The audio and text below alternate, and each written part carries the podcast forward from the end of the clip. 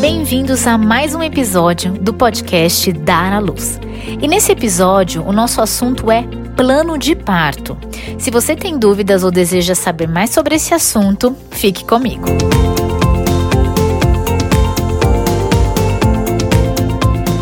E nós vamos começar definindo o que é plano de parto. Bom, de acordo com o Ministério da Saúde, o plano de parto é uma carta de intenções na qual a gestante declara qual é o atendimento que ela espera para si mesma e também para o seu bebê durante todo o processo de nascimento. Esse documento ele é altamente recomendado pela Organização Mundial de Saúde. Isso porque esse documento melhora o nível do atendimento tanto às mulheres quanto aos recém-nascidos em todo o mundo. Existe um documento do Ministério da Saúde de 2017 que se chama Diretrizes Nacionais de Assistência ao Parto Normal. E eu quero ler um pedacinho desse documento para vocês. Abre aspas. Consolidado em nosso meio, o nascimento no ambiente hospitalar se caracteriza pela adoção de várias tecnologias e procedimentos com o objetivo de torná-lo mais seguro tanto para a mulher e para o seu filho ou filha. De fato, os avanços da obstetrícia contribuíram com a melhoria dos indicadores de morbidade e mortalidade materna e perinatais em todo o mundo. Entretanto, as mulheres e recém-nascidos são expostos a altas taxas de intervenções como a episiotomia, o uso de ocitocina, a cesariana, aspiração nasofaringiana, entre outras. Tais intervenções, que deveriam ser utilizadas de forma parcimoniosa, apenas em situações de necessidade, são muito comuns, atingindo um grande número de mulheres e seus filhos e filhas que são assistidas em hospitais em todo o país.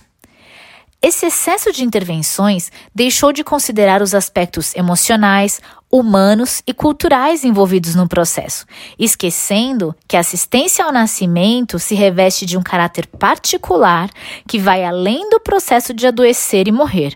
Quando as mulheres procuram ajuda, além da preocupação sobre a saúde e a do seu filho ou filha, estão também em busca de uma compreensão mais ampla e abrangente da situação, pois para elas e suas famílias, o momento da gravidez e do parto, em particular, é único na vida e carregado de fortes emoções.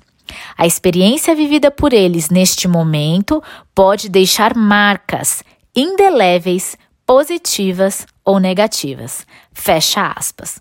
Mas a gente percebe que muitas dessas intervenções são altas taxas de intervenções, tanto na mulher como no recém-nascido, acontecem não somente em situações de necessidade, mas de maneira muito comum e até mesmo assim como um protocolo do hospital ou da equipe. E a gente percebe que existem experiências diante dessas intervenções que deixam marcas muito profundas na vida da mulher. Então, a ideia de vir com um plano de parto é fazer com que esse momento seja mais agradável, né? Tanto para a mulher como para o recém-nascido, de acordo com aquilo que a mãe optar, porque a gente percebe que quando a mãe ela opta, né? Ela coloca no plano de parto as suas preferências, né? Aquilo que ela deseja ou aquilo que ela não deseja, ela passa a ter uma experiência mais positiva ali no momento do nascimento. Então, para que serve o plano de parto? Assim como a gente viu naquela documentação do Ministério da Saúde, é uma carta de intenções. É um documento aonde a gestante vai colocar as suas preferências, aquilo que ela tem como intenção de vivenciar ali no momento do trabalho de parto e também em relação à recepção do recém-nascido que está nascendo, né, ali naquele momento. Também é uma maneira de ter bastante diálogo com a equipe diante de tudo aquilo que você aprendeu. Porque para você poder desenvolver o plano de parto, você precisa estudar quais são as possíveis intervenções, tanto com a mãe como com o bebê, para que você possa poder então definir aquilo que você deseja. Então você acaba aprendendo muita coisa. Você acaba a, a, o plano de parto acaba sendo um aprendizado tanto para a mulher como para o acompanhante, né? E também é um momento de muita reflexão diante das expectativas para o trabalho de parto, para o nascimento e para a recepção do recém-nascido. E aí acaba tendo então esse momento de diálogo com a equipe. Por quê? Porque a mulher leva o plano de parto para poder conversar com a equipe sobre as suas intenções. Uma outra pergunta muito comum é: quem faz o plano de parto? Eu vou começar dizendo sobre quem não faz. quem não faz o plano de parto é a doula. A doula não faz o plano de parto. A equipe médica não faz o plano de parto. O médico, a médica obstetra, a enfermeira, o próprio hospital, ninguém faz o plano de parto para a mulher. Quem faz o plano de parto é a mulher junto com seu acompanhante. Você pode ter modelos, a equipe pode te dar um modelo, o hospital pode te dar um modelo de plano de parto, mas você não precisa seguir exatamente aquele modelo. Existem muitos modelos na internet. Se você digitar modelos de plano de parto, você vai encontrar vários modelos e você pode é, optar por aquele que se que você se identificar mais. Agora, você também pode desenvolver o seu plano de parto pega todos os planos de parto que você mais se identifique e você cria o seu próprio plano de parto personalizado. Na minha opinião, isso é o ideal.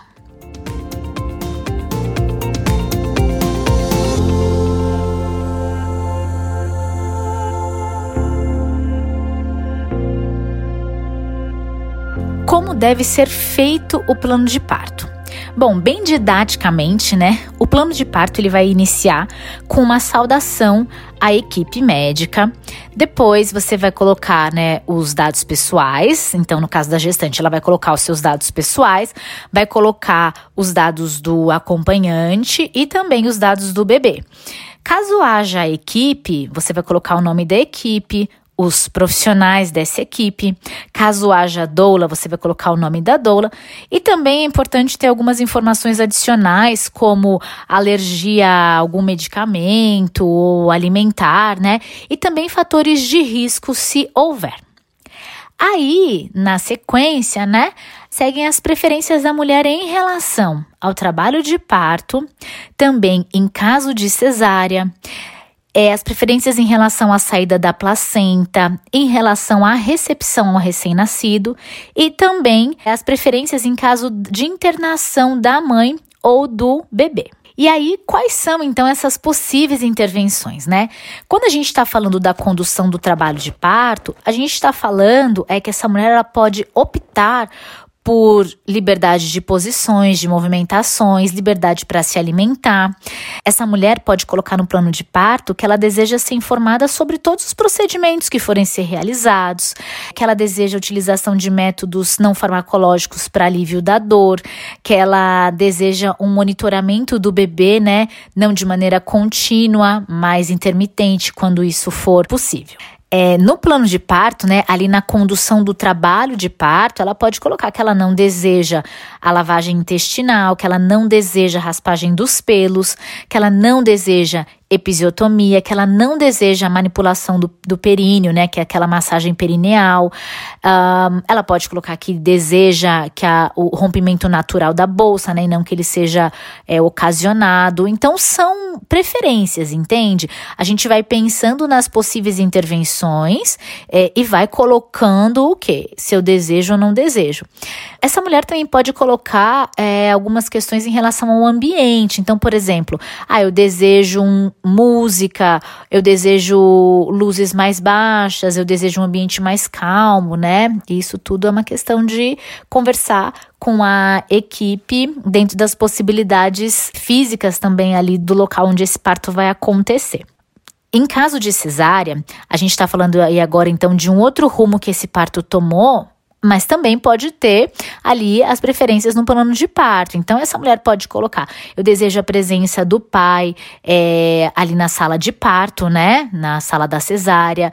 Desejo a presença da doula, caso ela tenha doula, não desejo ter as minhas mãos amarradas, eu quero ter contato pele a pele com meu bebê após ele nascer, eu quero amamentar na primeira hora de vida. Se não houver nenhuma indicação, não gostaria que o bebê fosse retirado de mim, mas eu gostaria que ele ficasse o tempo todo comigo, que não fosse levado para o berçário. É, gostaria de aguardar o cordão parar de pulsar para poder cortar esse cordão, que esse corte seja feito pelo pai, caso né, o pai ou acompanhante ali deseja, deseje fazer isso. Ah, desejo que os primeiros cuidados do bebê sejam feitos no meu colo, né, no caso no colo da mãe. Quero alongamento conjunto e assim por diante, sabe? Em relação à placenta, em relação à placenta, você também pode colocar no plano de parto as suas preferências. É, tem pessoas que querem fazer o, o print da placenta, né? Então, ali a doula ou alguma enfermeira poderia fazer isso. Tem pessoas que querem levar a placenta para casa. Então, tudo isso você precisa colocar no plano de parto. Bom, em relação ao bebê, né? Desejo que ele esteja o tempo todo, então, comigo, né? Ou com a mãe, ou com o pai. Não desejo aspiração das vias aéreas, das vias gástricas. Desejo que a aplicação da vitamina K, né? Que é uma injeção, seja dado no colo da mãe, de preferência durante uma mamada, a aplicação das vacinas seja feita da mesma forma. Desejo ou não, né, o colírio de nitrato de prata, não desejo que ofereçam bicos, chupetas, mamadeiras. Não desejo que deem banho sem o consentimento, né? Sem o meu consentimento, no caso, for, for a mãe falando. Então, entende? Vocês vão colocando ali no plano de parto tudo que você. E assim, nossa, mas vai ficar grande, né? Vai ficar extenso. Não tem problema. É isso mesmo. O plano de parto é para ter mesmo todas as informações, né? Das preferências, das intenções dessa mulher em relação ao trabalho de parto, né, toda a condução do trabalho de parto, do nascimento em si e dos cuidados com o recém-nascido. Também existe uma situação, né, em caso da internação da mãe ou do bebê, no caso de UTI ou algo assim, é, em relação à mãe, se vai ser possível fazer a ordenha para que o bebê receba o, o, próprio leite materno. E também pensando no bebê se vai ser possível é, esse bebê receber esse leite ordenhado pela mãe. E claro, né, eu citei aqui é, alguns tópicos, mas se você pesquisar outros planos de parto, então existem particularidades que para algumas faz sentido, para outras não faz sentido, e que é você que vai ter que definir e colocar ali, né, no seu plano de parto.